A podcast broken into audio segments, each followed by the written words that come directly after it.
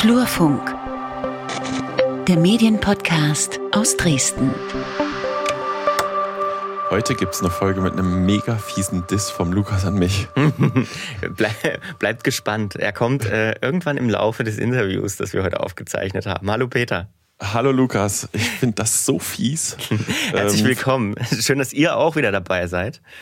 Ja, vielleicht, so, achso, ja, komm hier zur Einordnung. Ne? Wir zeichnen die Interviews gewöhnlich vorher auf und ja. nehmen im Nachgang irgendwann äh, das Rahmensetting auf, also die Begrüßung und die, worüber wir noch hätten können, Rubrik. Und, ja, äh, genau.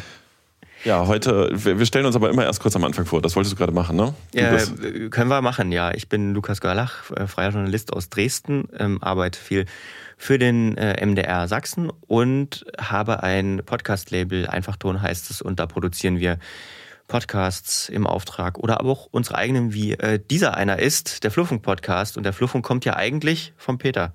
Genau, hier ist Peter Stavovi, Medienjournalist, ganz viel tätig inzwischen für Medien 360G, die Medienkompetenzredaktion des Mitteldeutschen Rundfunks. Äh, außerdem Blogger, flurfunk-dresden.de. Ich brauche dringend Zugriffszahlen. Alle mal draufklicken und ähm, auch beratend unterwegs. Und äh, unter anderem geht es heute um ein Projekt, wo ich auch schon mal, da kommen wir gleich zu, drin hing. Nämlich? Einen Blog. Aber ein nicht Ministeriumsblog. Einen Ministeriumsblog. Und zwar den vom Sächsischen Ministerium für Kultus. Oder ist das richtig ausgesprochen? Nein, vom Sächsischen Kultusministerium. Sächsisches Staatsministerium für Kultus. Für Kultus. SMK. So. Äh, am Telefon haben wir Dirk Greves, Pressesprecher. Ähm, ich habe lange Jahre auch als Dienstleister viel fürs Kultusministerium gemacht, deswegen habe ich auch immer nicht drüber berichtet. Das sagen wir gleich auch nochmal, ich wiederhole das schon. Und wir haben vereinbart, über das SMK-Blog zu sprechen, was wir als Medium total spannend finden. Äh, gleich vorweg der Hinweis, wir duzen uns, weil wir uns lange Jahre kennen und ich an diesem Projekt auch nicht ganz unschuldig bin. Da kommen wir gleich nochmal dazu. Oder vielleicht äh, Dirk, hallo. Ähm, hallo. Erklärst du erstmal, wie kommt ein Ministerium zum Bloggen?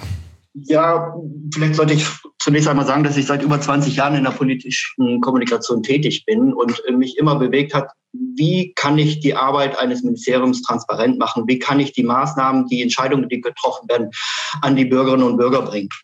Und da fiel es mir zunehmend schwer, das über, allein über die Medien zu tun.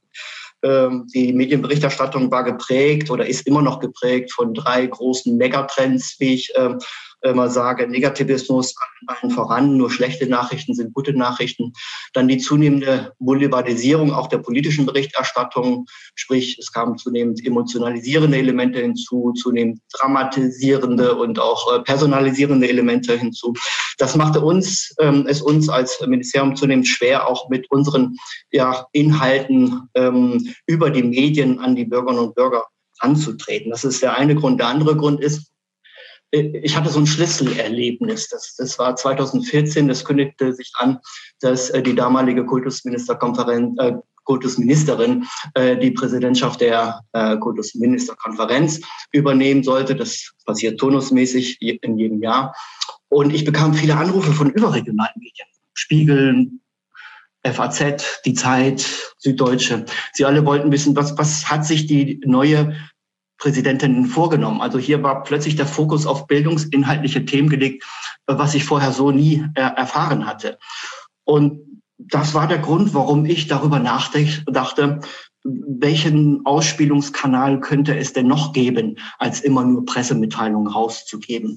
Ähm, ja, und das können wir ja offen sagen, da kamst du ins Spiel und hast äh, mir vorgeschlagen, ähm, denk doch mal über einen Blog nach. Und so ist das Ganze dann 2015 entstanden. Ja, ich erinnere mich vage und äh, ne, ich erwähne es auch gleich. Ich habe immer wieder die ganze Entwicklung beobachtet. Wir haben das damals so ein bisschen konzeptionell, habe ich das ja äh, mitentwickelt. Ähm, und ich habe immer nicht drüber berichtet, weil ich der Meinung war, wenn ich das irgendwie angeschoben habe, kann ich schlecht drüber berichten. Aber ich habe damals, glaube ich, auch recherchiert es gab irgendwie Blogversuche ein oder so in NRW von irgendeinem Ministerium, ganz versteckt auf irgendeiner Seite. Aber du warst, das Kultusministerium Sachsen war das erste Ministerium deutschlandweit, das geblockt hat, so richtig, oder? Täusche ich mich? Nee, das ist äh, richtig. Ähm, wir hatten nämlich ähm, dann äh, in den darauffolgenden Wochen, das war im August äh, 2015, wo wir an den Start gingen, äh, und danach mal ein Interview geführt mit Martin Fuchs. Äh, man kennt ihn als Blogger, äh, er firmiert als Wahlbeobachter auch bei Twitter. Ähm, und wir äh, interviewten ihn ähm, zu, dem, zu der Kritik des Spiegels an dem Bundespresseamt, das zunehmend auch im Bereich Social Media eigene Medien Inhalte verbreitete. Das fand der Spiegel gar nicht gut, weil er damit ein Alleinstellungsmerkmal verlor. Und darüber interviewten wir Martin Fuchs. Ähm, und er fand das total spannend, dass es hier ein Ministerium gibt, äh, was blockt. Ähm, und er hat sich selbst in die Spur gegeben und ähm, auch das Ergebnis bestätigt. Es gab äh, die Staatskanzlei in NRW, die einen sehr verwaltungstechnischen Block äh, führten. Aber ansonsten gab es nichts Vergleichbares. Und ich glaube auch, wir sind bis heute das einzige Kultusministerium, zumindest in Deutschland, äh, was blockt. Ähm, ich weiß allerdings nicht, ob andere Ministerien mittlerweile auch diesen Weg eingeschlagen haben. Hm. Wie äh, hat sich das im Moment so in den Arbeitsalltag integriert, das Bloggen? Also ist das was, was, was, was du immer auf dem Schirm hast oder was äh, Kolleginnen und Kollegen immer auf dem Schirm haben? Oder ist das eher so eine Sache wie, ich kenne das von jemandem, den ich jetzt nicht angucken will über Video, äh, der sagt, oh Gott, ich muss mal was für einen Blog noch schreiben. böse, ähm, ganz böse. Also ja, ja, äh, es war in der Tat anfangs so, ich greife das gleich mal auf, dass wir gesagt haben, oh Gott, wir müssen was äh, im Blog äh, schreiben, weil wir wollten natürlich auch Relevanz erfahren, dass dieser Kanal wahrgenommen wird. Ähm, und äh, das hat sich mittlerweile total geändert. Ähm, wir äh, werden wahrgenommen, wir sind ein relevantes Medium. Ich wage sogar die Behauptung, wir sind das Bildungsmedium äh, schlechthin in Sachsen. Ähm, und wir müssen uns nicht mehr darum kümmern, regelmäßig ähm, ohne große Zeitabstände dort Inhalte zu publizieren, äh, weil haben enorme Reichweiten mittlerweile erzielen können und äh, deshalb kümmert uns das weniger. Es ist tatsächlich aber auch so, dass ähm, das Ministerium, die Mitarbeiterinnen und Mitarbeiter des Ministeriums äh, den Blog sehr schätzen und äh, auf uns zukommen, Mensch, äh, äh wäre das nicht mal ein Thema für den Blog? Ähm, oder äh, bitte veröffentlicht äh, dieses oder jenes auch im Blog. Also wir brauchen uns nicht mehr äh, um Themen zu kümmern. Ähm, die Themen entstehen ganz allein und äh, äh, ergeben sich aus dem ministeriellen Handeln. Ähm, und das sorgt auch dafür, dass regelmäßig Betrieb auf dem Kanal entsteht. Wie sind denn so die, die Zugriffszahlen, also die Reichweite? Also da will ich voranschicken, dass äh, das, was wir aktuell erleben und auch im letzten Jahr schon erlebt haben, natürlich sehr stark von der Corona-Pandemie äh, bestimmt ist. Und dass äh, wir beobachten äh, oder machen die gleiche Erfahrung wie auch ähm, klassische Medien. Ich höre von wahnsinnigen Zugriffszahlen bei klassischen Medien, äh, die sich darüber freuen, dass ähm, enorm viele Digitalabos abgeschlossen werden. Ich höre sogar, dass auch der Sinkflug der Printausgaben äh, nicht gestoppt wurde, aber zumindest gebremst wurde. Und, und diese Erfahrung machen wir natürlich auch. Also deshalb, das will ich voranschicken, wenn ich jetzt ein paar Zahlen nenne. Also wenn ich ähm, in die Zugriffszahlen des Jahres 2019 blicke, dann hatten wir in dem Jahr, der Blog, den Blog gab es dann, wenn man so will, seit dreieinhalb Jahren im ähm, Jahr 2019, hatten wir 300.000 Zugriffe auf den Blog über das gesamte Jahr verteilt. Mittlerweile lagen wir dann im Jahr 2020 bei drei Millionen, äh, also eine Verzehnfachung der Zugriffszahlen. Und aktuell, ähm, jetzt im Juli, haben wir bereits 2,7 Millionen Zugriffe in diesem Jahr bekommen und wir werden wahrscheinlich also die drei Millionen Grenze locker toppen. Vielleicht erreichen wir sogar die vier Millionen. Das sind so die gesamten Zugriffe verteilt über ein Jahr. Ähm, wenn man sich die einzelnen Beiträge anschaut, dann gehen die Zugriffszahlen natürlich weit aus. Also ich will das mal an einem Beispiel ähm, deutlich machen. Äh, wir hatten unlängst ein, ich finde, sehr lesenswertes Interview mit der Neurowissenschaftlerin ähm, Professor Marin Urner. Da ging es um die Wirkung von äh, negativer Nachrichtenflut auf äh, die seelische Gesundheit, auf, aber auch auf die Demokratie. Ähm, das ist ein, ein sehr grundlegendes Thema gewesen, ähm, was allerdings insgesamt nur rund 1000 Zugriffe zählte. Äh, dahingegen haben wir andere Beiträge, wo wir kommunizieren, Mensch, äh, welche Regeln und welche ähm, äh, Vorgaben gibt es für den Schul- und Kita-Betrieb ähm, in Zeiten der Corona-Pandemie. Und da schnellen die Zugriffszahlen natürlich äh, enorm hoch. Also ich habe mal geguckt, rückblickend auf die letzten vergangenen 365 Tage äh, gab es äh, drei Beiträge, die hatten ähm, 200, über 200.000 Zugriffe. Es gab zehn mit über 100.000 und 50 mit über 10.000 Zugriffen. Äh, daran sieht man, dass es sehr stark schwankt ähm, und äh, sehr stark auch von der Corona-Pandemie geprägt ist. Ich glaube, sollte sie hoffentlich irgendwann mal zu Ende sein, werden wir solche Zugriffszahlen nie wieder erzielen. Ähm, aber es ist, ich finde es schon enorm und daraus erwächst ja auch eine, eine äh, Herausforderung und eine, wie soll ich sagen, ein Anspruch, welche Reichweiten wir erzielen äh, in Zeiten der Corona-Pandemie. Wenn wir einen Blogbeitrag haben, der so 250.000 Zugriffs, Zugriffe äh, zählt, ihn dann auch ausspielen über Facebook, äh, Twitter und Instagram, ähm, dann erreichen wir mit einer Nachricht ähm, schon auch Personen im Viertelmillion bis halbe Million Bereich. Und das ist schon enorm und das ähm, ja, daraus erwächst aber auch eine enorme Verantwortung, muss man sagen. Ähm, du hast gerade schon ein Interview angesprochen. Es gibt da einige davon auf der, im, im Blog auch über die letzten Jahre verteilt. Ähm, Gab es da schon mal so, ein, so Skepsis von, von, von äh, zu Interviewenden, die gesagt haben, Moment mal, hier ist eine Anfrage vom, äh, vom Kultusministerium, die wollen ein Interview mit mir führen für einen Blog? Nein, nie. Ähm, also da habe ich nie Skepsis wahrgenommen. Ähm, die Bereitschaft war sofort da. Es war immer eher eine Frage äh, der Terminfindung. Gerade mit äh, Marin Urner war das ein bisschen schwierig. Das dauerte schon ein bisschen, weil sie zu dem Zeitpunkt auch ein Buch herausgegeben äh, hatte. Ähm, und äh, deshalb mussten wir ein bisschen Geduld haben. Aber ansonsten, nein, Skepsis gibt es nie. Es ist immer die Frage, also wir sind Ministerium. Und wir ähm, äh, müssen natürlich äh, die Sachlichkeit wahren, die politische Unabhängigkeit äh, wahren. Ähm, der Blog ist kein unter, darf kein unterhaltendes Medium sein, ähm, sondern er ist ein Kanal, über den wir Transparenz herstellen. Er liegt im Zent, er ist sozusagen das Zentrum unseres ähm, Instrumentenkastens und ähm, für ihn gilt das für sämtliche Ausspielkanäle. Ähm, wir dürfen nicht enthalten, wir dürfen nicht emotionalisieren. Das ist im Übrigen auch eine Erfahrung, die ich machen musste als Autor im Blog, ähm, dass ich äh, mich auch, dass ich auch lernen muss, mich zurückzuhalten. Das mögen die Leser überhaupt nicht, wenn sie emotionalisiert werden. Ähm, das habe ich oft muss ich ehrlich aber sagen, auch falsch gemacht, aber wurde dann auch gnadenlos gleich über die Kommentare darauf hingewiesen. Jetzt weiß ich aber auch aus meiner Arbeit, dass auch wenn man sich noch so sehr vornimmt, Neutralität nicht immer so gut funktioniert oder äh, nie ganz erreicht werden kann. Ähm, es bleibt ja trotzdem richtig. immer so ein bisschen Framing übrig, oder? Natürlich. Also Framing, äh, das muss man ganz offen sagen, ähm, wird über den Blog betrieben, keine Frage. Ähm, das wurde uns auch vorgeworfen, zum Beispiel auch in der ähm, Pandemie. Wir haben ähm, Interview oder mehrere Interviews geführt, äh, zum Beispiel mit Professor Berner, ein äh, Professor, der uns auch berät, äh, wenn es um die Infektionsschutzmaßnahmen an Schulen und Kitas geht. und er hat auch so den Begriff geprägt, Kinder sind nicht Treiber der Pandemie, Schulen sind nicht Treiber der Pandemie. Ähm, und das hat sich dann beginnend im Mai vergangenen Jahres dann auch bundesweit so durchgesetzt. Und ähm, wir äh, mussten oder sahen uns dann auch mit dem Vorwurf äh, konfrontiert, hier ein Framing erfolgreich gesetzt zu haben, äh, was so nicht stimmt. Mittlerweile ähm, ist das durch zahlreiche Studien belegt. Also es ist nicht so, dass ähm, Professor Berner da Quatsch erzählt hat. Im Gegenteil, er wurde eigentlich im Grunde genommen immer wieder bestätigt in seinen Haltungen durch die Studienlage.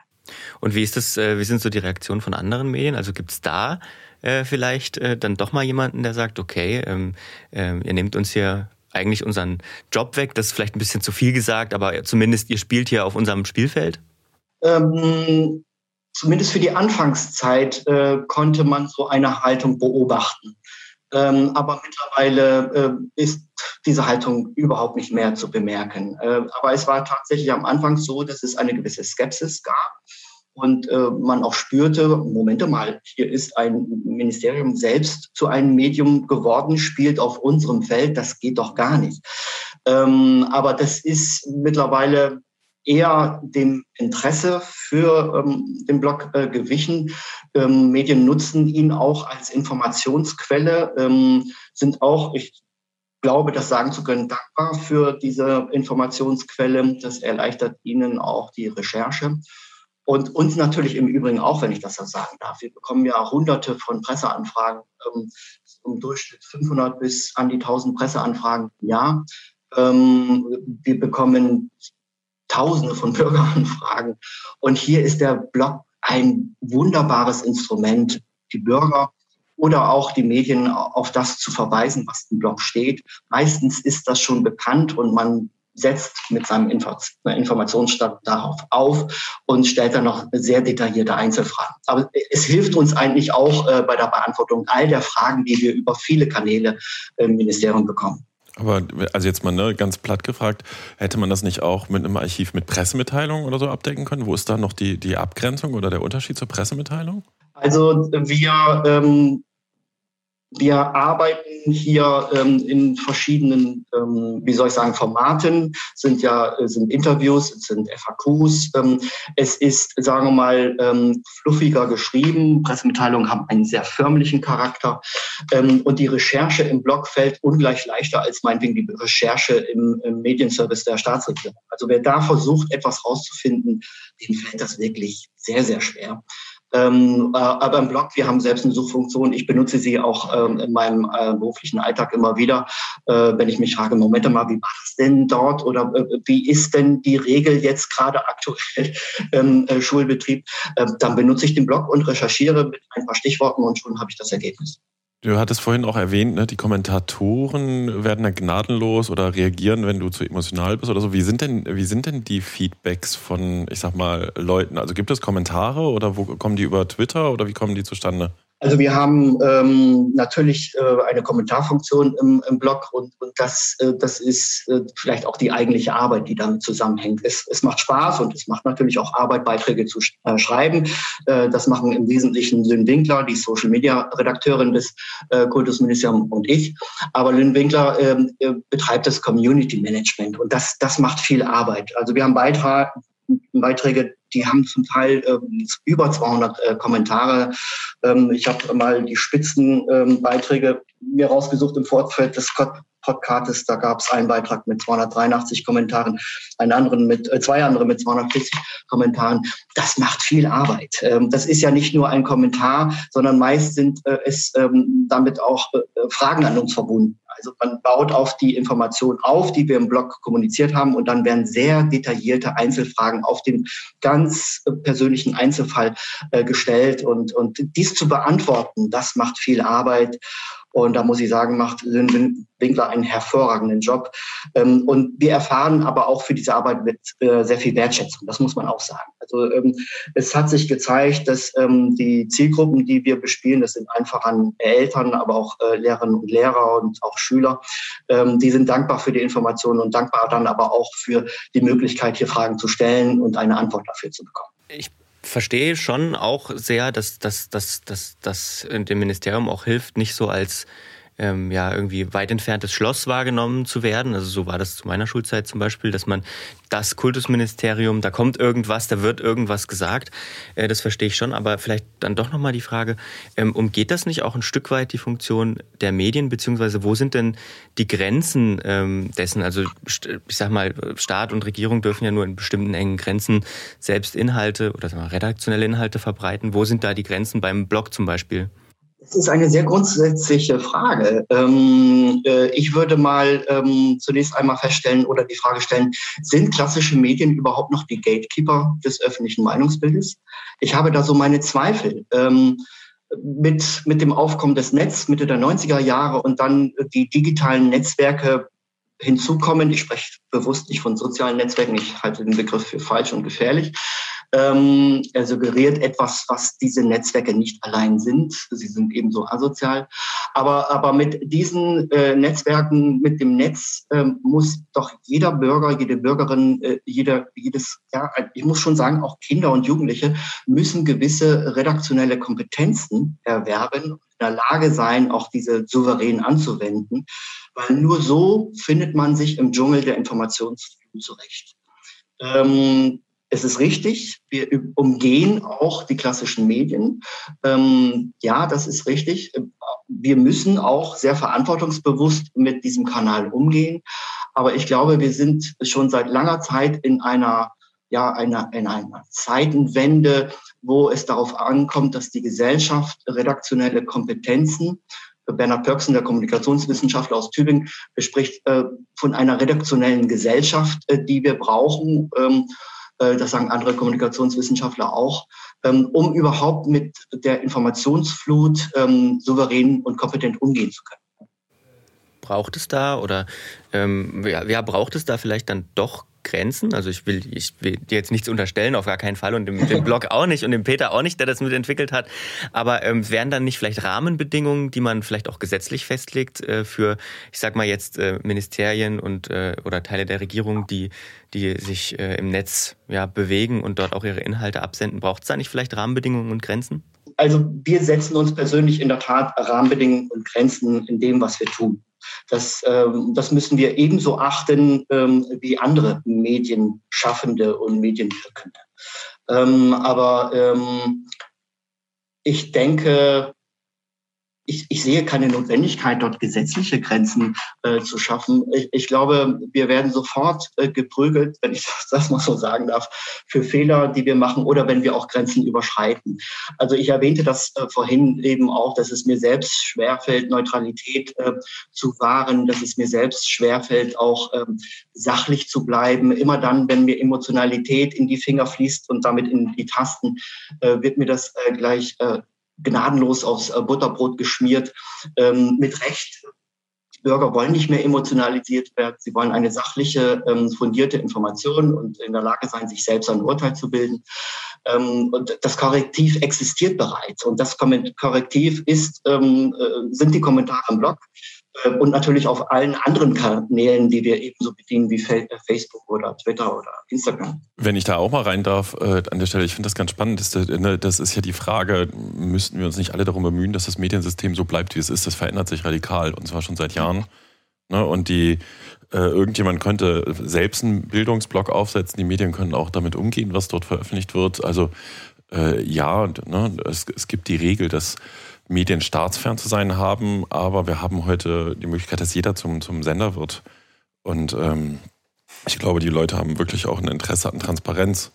Ne? Und da muss dann halt tatsächlich eine Kompetenz vorhanden sein, wenn wir über Framing sprechen, der dort möglich ist und gemacht wird, äh, na klar, aber ne, das sagte Dirk ja gerade auch, da bemüht man sich ja auch drum, einfach transparent zu arbeiten.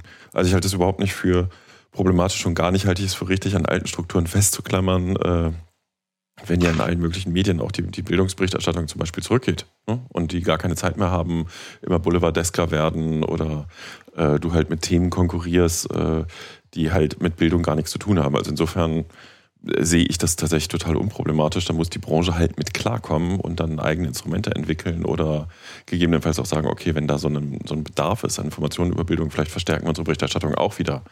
Das Thema wird also meiner Meinung nach eher erweitert, anstatt dass es eine Verdrängung gibt. Ja, das, wenn ich gleich anhaken darf, das würde ich bestätigen. Ich habe zuhauf in meinem beruflichen Leben die Erfahrung gemacht, dass wir ähm, äh, Bildungsmaßnahmen, äh, Bildungsinhalte ähm, an die Öffentlichkeit bringen wollten, aber die Medien als Gatekeeper dieses nicht wahrgenommen haben. Ich habe viele Pressekonferenzen vorbereitet und organisiert, ähm, wo das Medieninteresse, ich will nicht sagen null, aber wo nur ein Medienvertreter da war.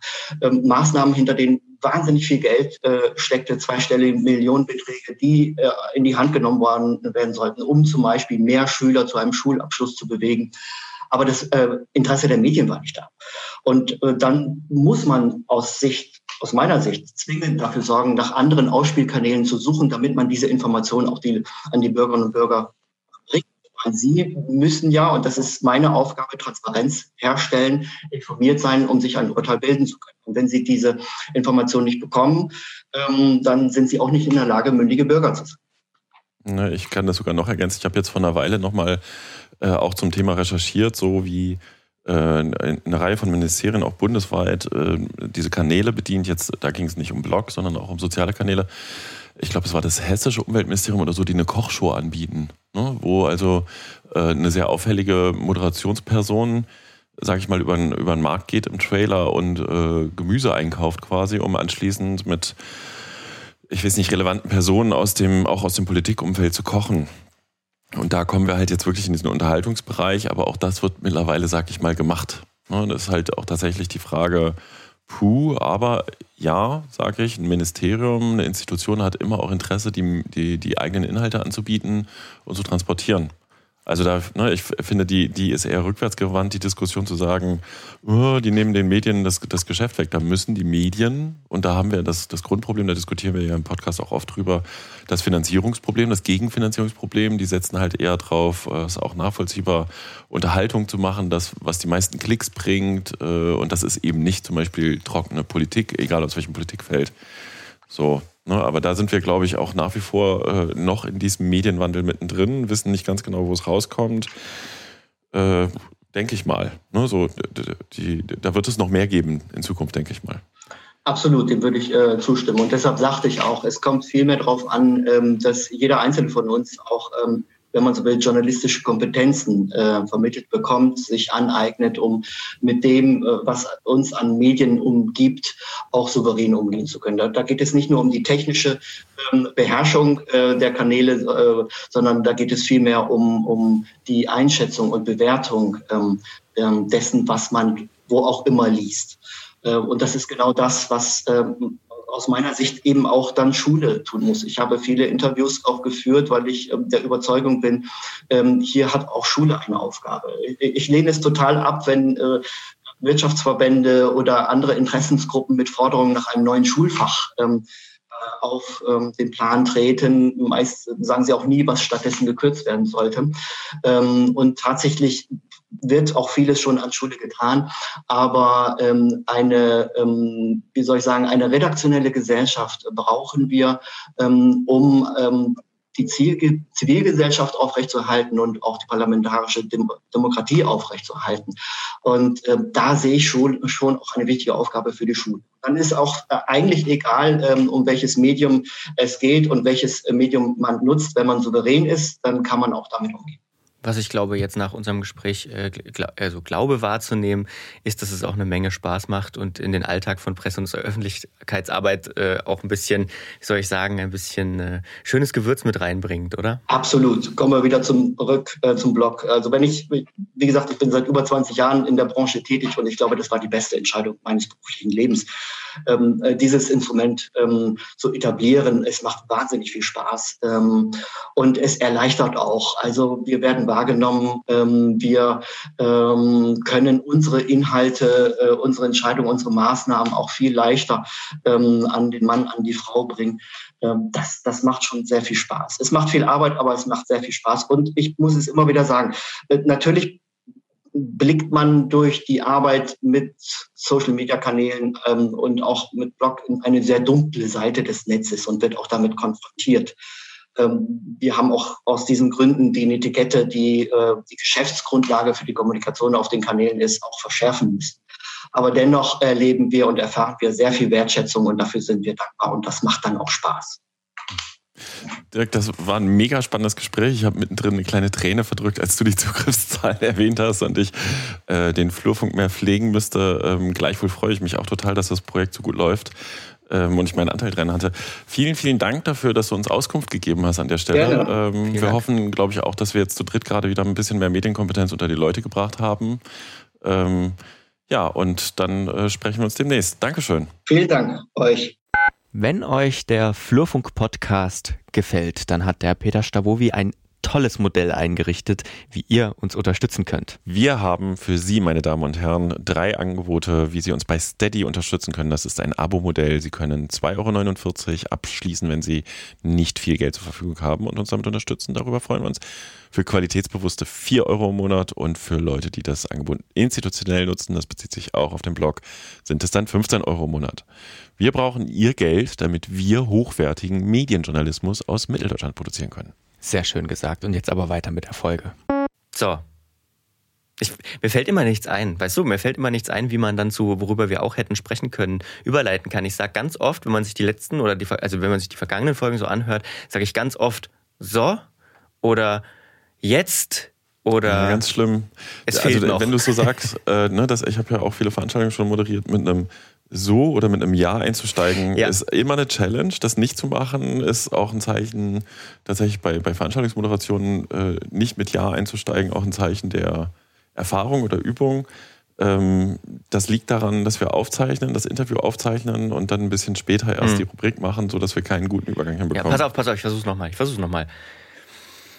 Und von diesem spannenden Thema kommen wir nun zu den nächsten spannenden Themen, die in dieser Woche noch stattgefunden haben, die wir aber nicht weiter ausführen wollen, sondern nur kurz erwähnen wollen, Peter. Das wäre denn diese Woche? Brillanter Übergang hättest du jetzt nicht noch mit der Hand ans Mikro geschlagen. Ja, ähm, ja worüber wir noch hätten reden können. Ich habe eine kurze Meldung gehabt. An der Universität Leipzig äh, gab es einen Wechsel auf dem Pressesprecherposten. Michael Lindner übernimmt, weil der Kollege, Mist, jetzt habe ich den Namen schon weggeklickt, ähm, äh, die Unternehmenskommunikation quasi, die Universitäts-, die Stabsstelle Kommunikation dort übernimmt, äh, vertretungsweise nämlich Elternzeitmäßig. Und das war mir eine kurze Personalie wert. Ich habe es mal geschafft, wieder aus dem Blog zu schreiben. Ich könnte hm. ja den ganzen Tag nur schreiben.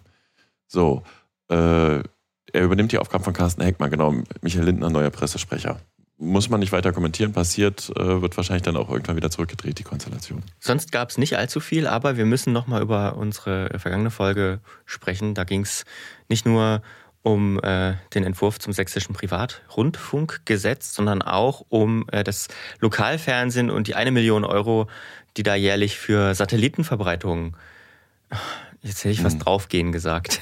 Alter, jetzt fängst du schon wieder so an. Ich jetzt fange ich wieder Diss an, ja. Feedback bekommen, das ist ganz spannend. Wir haben sehr, sehr positives Feedback bekommen, aber wir haben auch sehr kritisches Feedback bekommen. Ja. Wir hätten das Lokalfernsehen schlecht gemacht in seiner Qualität und in dem, was Lokalfernsehen eigentlich leisten kann. Weil wir das so abfällig behandelt hätten, so nach dem Motto, jetzt kriegen die Geld, das sei doch Verschwendung oder man könne doch so tolle Sachen damit machen. Ähm, haben wir uns darauf verständigt, dass wir das hier auch nochmal thematisieren? Ja. Nein, das ist nicht unser Ansinnen. Ne? Ähm, Lokalfernsehen ist da, Lokalfernsehen hat große Stärken, es gibt wirklich tolle Formate und sehr engagierte Leute, die dort arbeiten. Äh, die Frage ist halt immer tatsächlich, was ist angemessen für welches Medium? Und bei einer Million war dann meine Entgegnung, ich hatte ein Telefonat auch dazu, ey, damit hätte man so viel machen können, auch um äh, Vermittlungskompetenzen oder Ausbildungssachen zu fördern oder vielleicht sogar auch Inhalte direkt, wovon auch das Lokalfernsehen äh, profitieren könnte. Hier wird ein technischer Weg äh, gewählt, hier wird ein Weg gewählt, das habe ich dann auch in der, in der schriftlichen Aufbereitung im Blog nochmal formuliert, der aus meiner Sicht gegen den Branchentrend geht, weil der Branchentrend ja ist weg vom linearen Programm, also 18 Uhr das, 19 Uhr das, 20 Uhr das. Ähm, ich habe in der schriftlichen Aufbereitung ja auch nochmal äh, aufgedrieselt, wie viel, ne, da geht es um den Entwurf des Privatrundfunkgesetzes, wie viel Zutun die Staatsregierung gerade sich bemüht, in dieses Lokalfernsehen reinzustecken, beispielsweise bei der Auflockerung der Werberegeln. Diese 20-Prozent-Regel wird zum Beispiel aufgeweicht für Sachsen, wenn das so kommt, wie der Referentenentwurf der Staatskanzlei das gerade vorsieht. Ähm, steht auch drin, hinten drin, äh, so verklausuliert, wenn die Staatsregierung sich entscheiden sollte, Lokalfernsehen direkt zu fördern und Geld dafür der SLM zu geben, wird das mittelfristig unter Umständen auch möglich. Das ist das bayerische Modell, ne, wo die Lokalfernsehsender direkt Geld von der SLM bekommen und es eben nicht mehr um technische Verbreitung geht. So, aber ne, man muss sich Kritik gefallen lassen. Eine reine Abfälligkeit oder Arroganz war nicht unser Ziel, nee. sondern äh, an der Stelle auch nochmal, es gibt wirklich tolle Formate, die kommen nicht so oft bei uns an. Das ist natürlich auch verständlich, weil die vielen Programme sehr lokal sind und äh, was weiß ich, wenn da eine Bürgermeisterrunde ist oder so, das sieht man natürlich nicht, wenn man in Dresden hinter seinem arroganten Podcast-Mikrofon sitzt und ein Urteil drüber abgibt. Ja, ich glaube, also es ging uns wirklich nie darum, irgendwie da was, äh, was schlecht zu machen. Es geht auch nicht darum, irgendwie zu sagen, dass diese, diese ultralokalen äh, ähm, Medienangebote unwichtig sind. Das sind wir, glaube ich, die Letzten, die, die das behaupten würden, wenn man sich auch den Podcast so anschaut äh, und die, die Auswahl der Themen und GesprächspartnerInnen, die wir hier haben. Ähm, die Frage, die wir, glaube ich, einfach nur in den Raum gestellt haben, ist, ähm, muss das über einen ähm, ein ja, Satellitenverbreitungsweg sein, äh, bei dem jetzt sehr viel Geld gebunden wird, beziehungsweise ist denn lineares Fernsehen dafür noch die richtige Form? Na, aber es gibt keine, also es zeichnet sich nicht, das haben wir auch letztes Mal gesagt, meiner Meinung nach keine Alternative ab. Ne? Wir haben diese, diese Medienlandschaft so, ähm, das Lokalradio hat kein Geld mehr für Nachrichten am Wochenende oder so, das gibt es in Regionen. Es hat ganz stark die vergangenen Jahre auf Unterhaltung, Unterhaltung, Unterhaltung und kurzweilig äh, gesetzt. Die Zeitungen haben immer weniger Kraft vor Ort zu erscheinen. Äh, das ist ja dieses Modell News Deserts drohen, also äh, Nachrichtenwüsten, weil keine Zeitungszustellung mehr wirklich möglich ist oder die dann immer erst mit der Post kommt.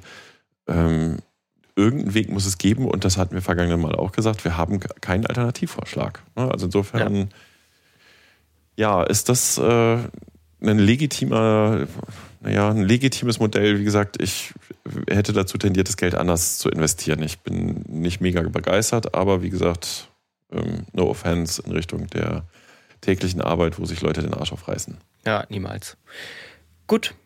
Das damit, war's. Jetzt fehlt noch die Wettervorhersage. Jetzt, ja, genau. Und, und das Horoskop. Ja, Wetter ist ja gerade so eine Sache, ne? Oh nee, lass so. Wir sprechen uns demnächst wieder. Ja, bis, bis bald. Vielen Dank äh, fürs mich, äh, Oder lasst ein Abo da. Jetzt bin ich auch schon im. Ich switche heute. Heute habe ich ein Problem mit Sie und, und, und du. Klickt auf, klickt auf den Flurfunk, Leute. Ich will auch 4 Millionen Zugriffszahlen. bis dann. Viel bis Spaß dann. beim Träumen. Tschüss. Tschüss.